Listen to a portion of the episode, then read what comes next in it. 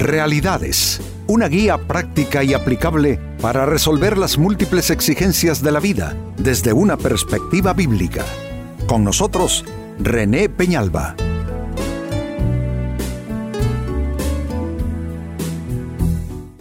Amigos de Realidades, sean todos bienvenidos. Para esta ocasión nuestro tema, el precio de la deslealtad.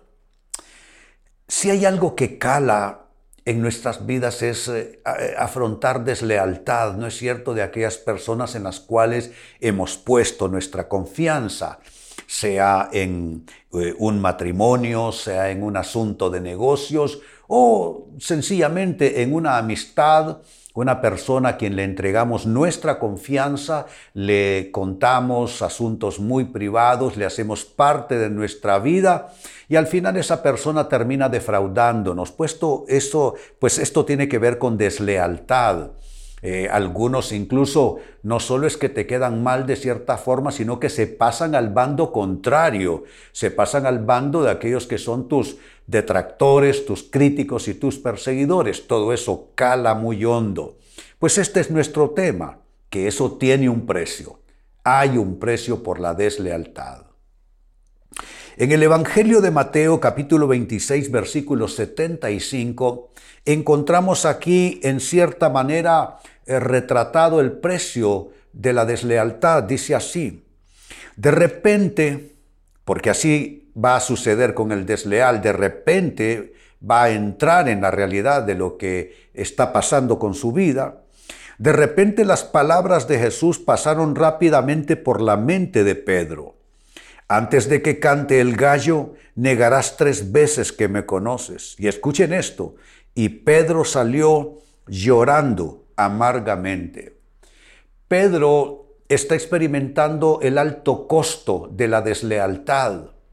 Está experimentando lo que siente una persona cuando por fin toma conciencia de lo que ha pasado con sus actuaciones, lo que hay realmente detrás terminó negando a Jesucristo con juramentos y maldiciones y de pronto canta el gallo y las palabras de Jesús comienzan a reverberar en su conciencia. Antes que el gallo cante, tú ya me habrás negado tres veces. Eh, yo no estoy seguro, no creo que pudiera y debiera afirmar que todo acto de deslealtad es producto de maldad en el ser humano. En el caso de Pedro no parece ser así. Eh, la deslealtad puede ser por otras causas, puede ser, por ejemplo, en razón de cobardía. Hay personas que están contigo, pero cuando se trata de dar la cara por ti no lo hacen. Entonces aquella cobardía los hace ser desleales cosa que al final ellos terminan también sufriendo porque hicieron, al igual que Pedro, algo que no querían hacer, pero terminaron haciéndolo básicamente por, por cobardía. Están otros que son desleales no por malos, sino por codiciosos. Por ejemplo, tenemos el caso de, de, Judas que, eh, a diferencia de Pedro, que por cobardía negó al Señor, este por ambición, por codicioso, eh, eh, lo vendió por 30 monedas de plata. Yo tuve, no vamos a decir que un socio, pero un colega con quien hicimos ciertas operaciones. Al final, la codicia de él superó la amistad, que era una amistad a muy largo plazo, y su codicia se impuso y terminó haciendo cosas a mis espaldas muy en contra mía pues por supuesto tuve que cortar con esa persona de todo a todo, de no ser parte ya de mi escenario de vida. Y aunque esto me dolió a mí, y asumo que también a él, porque es lo que les estoy diciendo, el cariño que él me tenía a mí, y puede ser que me lo tenga todavía, es real y era profundo, pero su codicia era más grande. Y su codicia lo llevó a, hacer cosas a mis espaldas que me perjudicaron grandemente. Entonces yo, no a sus espaldas, sino en su cara, lo despedí de mi vida. Pero lo que estoy explicándoles es que realmente uno puede, como lo digo, uno puede ser desleal no en razón de maldad pura, sino por falta de carácter, por debilidades tales como la cobardía o la codicia que ya mencioné en estos dos últimos ejemplos. Pues esta escritura y con un Pedro que sale llorando amargamente, eh, nos da la base escritural como para poder afirmar o más bien traer esta interrogante, ¿cuál es el precio de la deslealtad? Exactamente qué precio se paga, amigos, qué precio paga la persona o pagará la persona que actúa en deslealtad, porque eso no se va a quedar así, porque todo lo que el hombre sembrare, eso también cosechará, y porque eh, nuestras acciones traen efecto retorno sobre nuestras vidas, efecto boomerang. ¿Cuál es el precio entonces de la deslealtad? Primera respuesta, lágrimas y aislamiento. Pedro quedó no solamente llorando eh, amargamente, sino que Pedro quedó aislado del resto de los discípulos de Jesús. Tanto fue su aislamiento que cuando mandan instrucciones a través de un ángel eh, que se encuentren de nuevo con Jesucristo, ya este una vez resucitado, la instrucción es, díganle a los discípulos y a Pedro que allá nos veremos en el lugar donde, donde ya habíamos eh, decidido. Díganle a ellos y a Pedro que ha resucitado, que espera por ustedes. ¿Por qué incluir a Pedro? Porque Pedro está en, aislamiento. Eh, siempre que alguien eh, hace víctima de traición a otra persona, eh, queda, queda, en soledad, queda en aislamiento. Eso fue exactamente lo que pasó con Pedro y lo que pasará con muchas personas más que por la razón que sean eh, fueron desleales. Y es que amigos, la deslealtad no puede ser explicada fácilmente. O sea, lo que quiero decir es que no hay excusas, es lo que quiero decir más bien. No hay excusas para ser desleal. Es que uno, por los amigos, por los afectos, por las relaciones significativas, uno debe estar dispuesto a padecer. ¿De qué te sirve una amistad o un amigo, amiga que no está dispuesto a padecer contigo? ¿De qué te sirve que alguien te diga que te ama si no está dispuesto a poner la cara por ti? si no está dispuesto a defenderte. Y no digo que te defiendan en tus errores, pero digo eh, la solidaridad, que aunque tú estés equivocado, oye bien cómo es la solidaridad, aunque tú estés equivocado, esa persona va a reconocer tu error, pero a la vez va a decirte que va a estar de todas maneras contigo a pesar de la equivocación que has cometido. Como cualquier mortal, yo he cometido equivocaciones a lo largo de mi vida, pero la bendición para mí ha sido que las personas que fueron leales conmigo antes de la equivocación y después de ella son las mismas, con ligeras y muy pocas eh, excepciones. Segunda respuesta, ¿cuál es el precio de la deslealtad? La culpa y el remordimiento. Claro que había culpa en Pedro.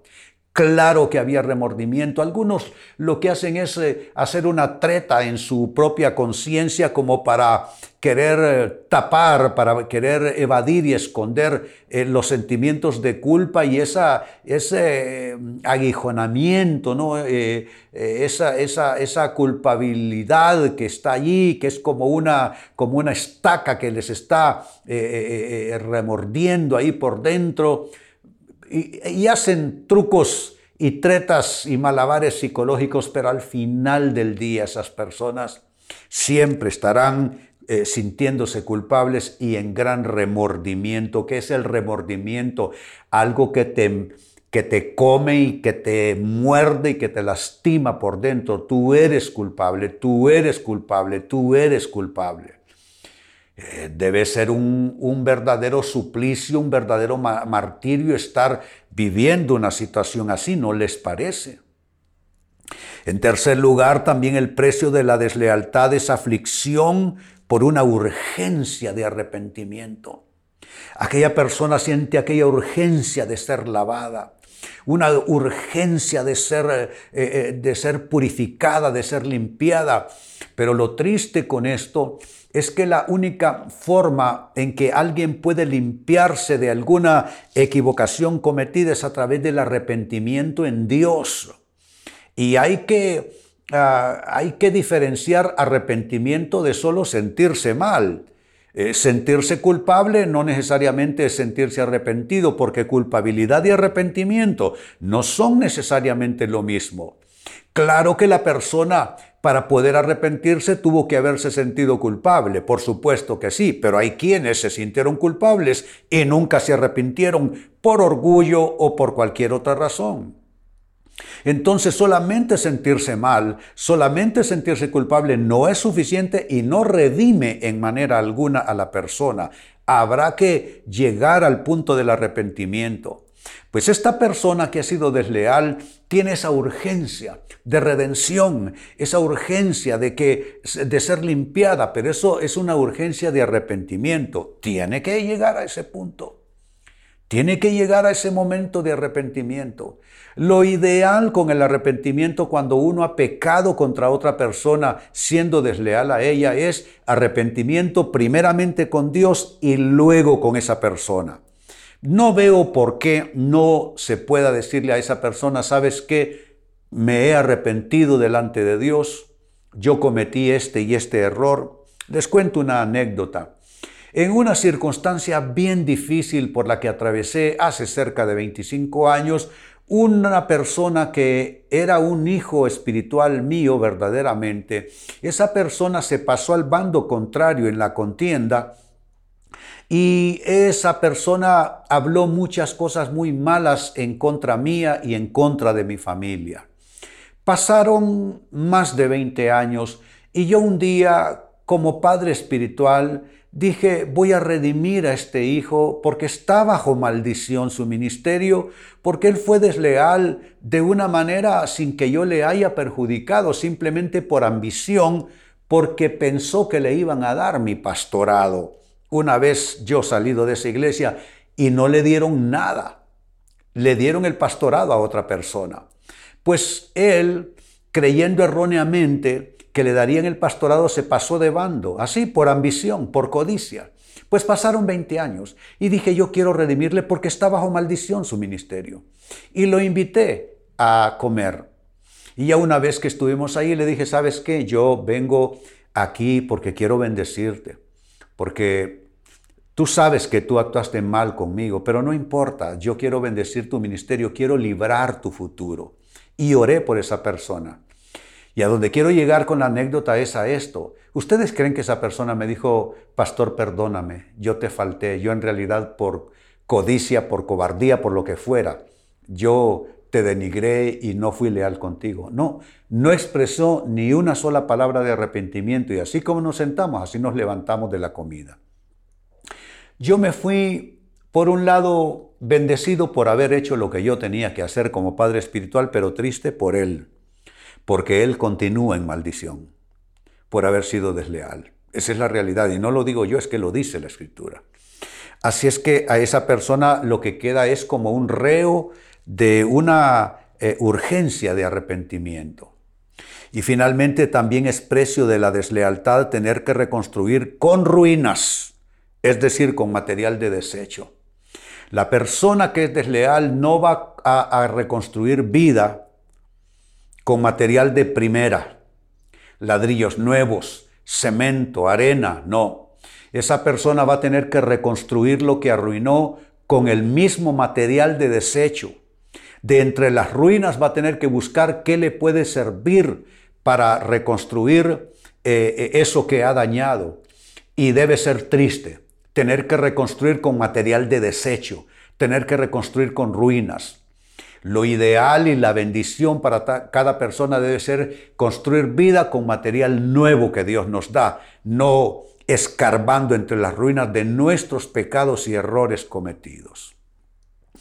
Vuelvo al texto de inicio, Mateo capítulo 26, versículo 75, dice, de repente las palabras de Jesús pasaron rápidamente por la mente de Pedro. Antes de que cante el gallo negarás tres veces que me conoces. Y Pedro salió llorando amargamente.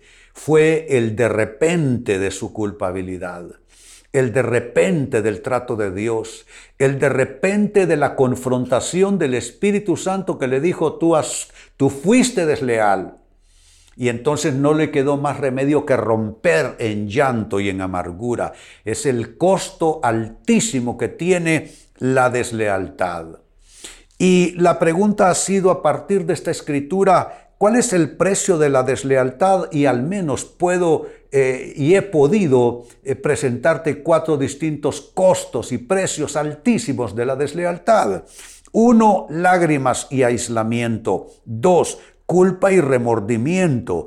Tres, aflicción por urgencia de arrepentimiento. Y cuatro, tener que reconstruir con ruinas, es decir, con material de desecho. Amigos, con esto cierro el tema, de igual manera me despido y les recuerdo que nuestro enfoque de hoy ha sido titulado El precio de la deslealtad. Hemos presentado Realidades con René Peñalba. Puede escuchar y descargar este u otro programa en renépenalba.net.